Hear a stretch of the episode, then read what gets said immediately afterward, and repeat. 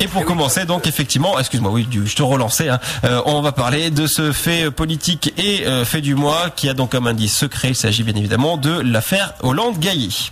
C'est exact, et on peut pas être plus au cœur de l'actu puisqu'ils viennent d'annoncer leur séparation. Donc je vais un peu revenir sur cet événement qui a marqué euh, ce mois, et ça a fait couler beaucoup d'encre, hein, parce que le 10 janvier, ça commence le 10 janvier, où le magazine Closer lance une véritable bombe en publiant dans un dossier spécial de 7 pages les photos de la relation entre le chef de l'État et la comédienne Julie Gaillet. Alors dans ces clichés, on y voit le président de la République, casque de moto sur la tête et accompagné d'un seul garde du corps qui protège le secret de ces rencontres. Officiellement, François Hollande euh, avait, euh, juste à maintenant, euh, pour compagne la journaliste Valé- Valérie Trierweiler, après avoir longtemps euh, vécu avec Ségolène Royal, avec qui il a eu quatre enfants.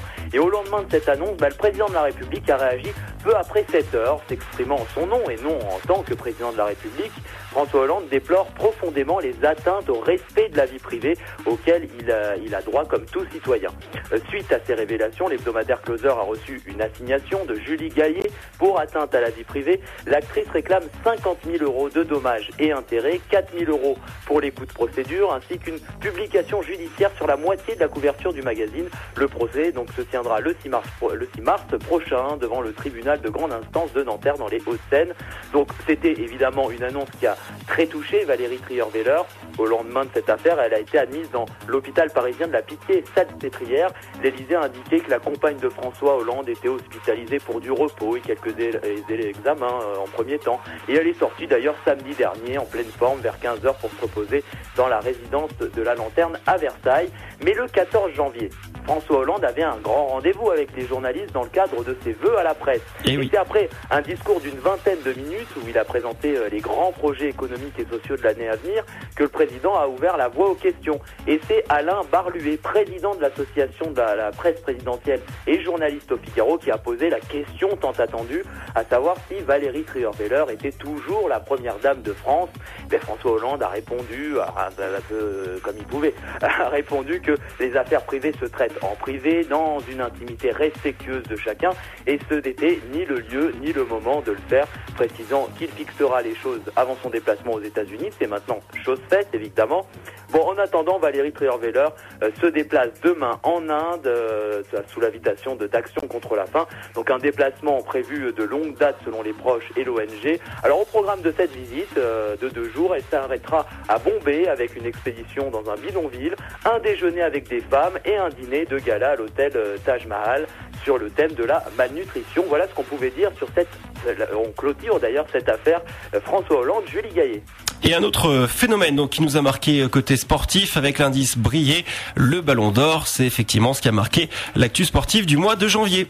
Exactement, c'est Cristiano Ronaldo qui a remporté lundi 13 janvier dernier à Zurich le Ballon d'Or 2007 2013, titre individuel suprême en football, le deuxième de sa carrière devançant les deux autres finalistes, l'Argentin Lionel Messi et le Français Franck Ribéry, finalement troisième d'un vote qu'il a longtemps espéré remporter. Le Portugais de 28 ans succède à Messi, quadruple tenant du titre. Alors CR7, hein, c'est son surnom, c'est vraiment un, un serial buteur, 69 buts en 59 matchs et a été le héros des barrages du mondial en qualifiant le Portugal à lui seul face à la Suède, avec notamment un triplé au match retour en, en pleurs au moment de recevoir son trophée, évidemment. hein. le Portugais a confié sa grande émotion.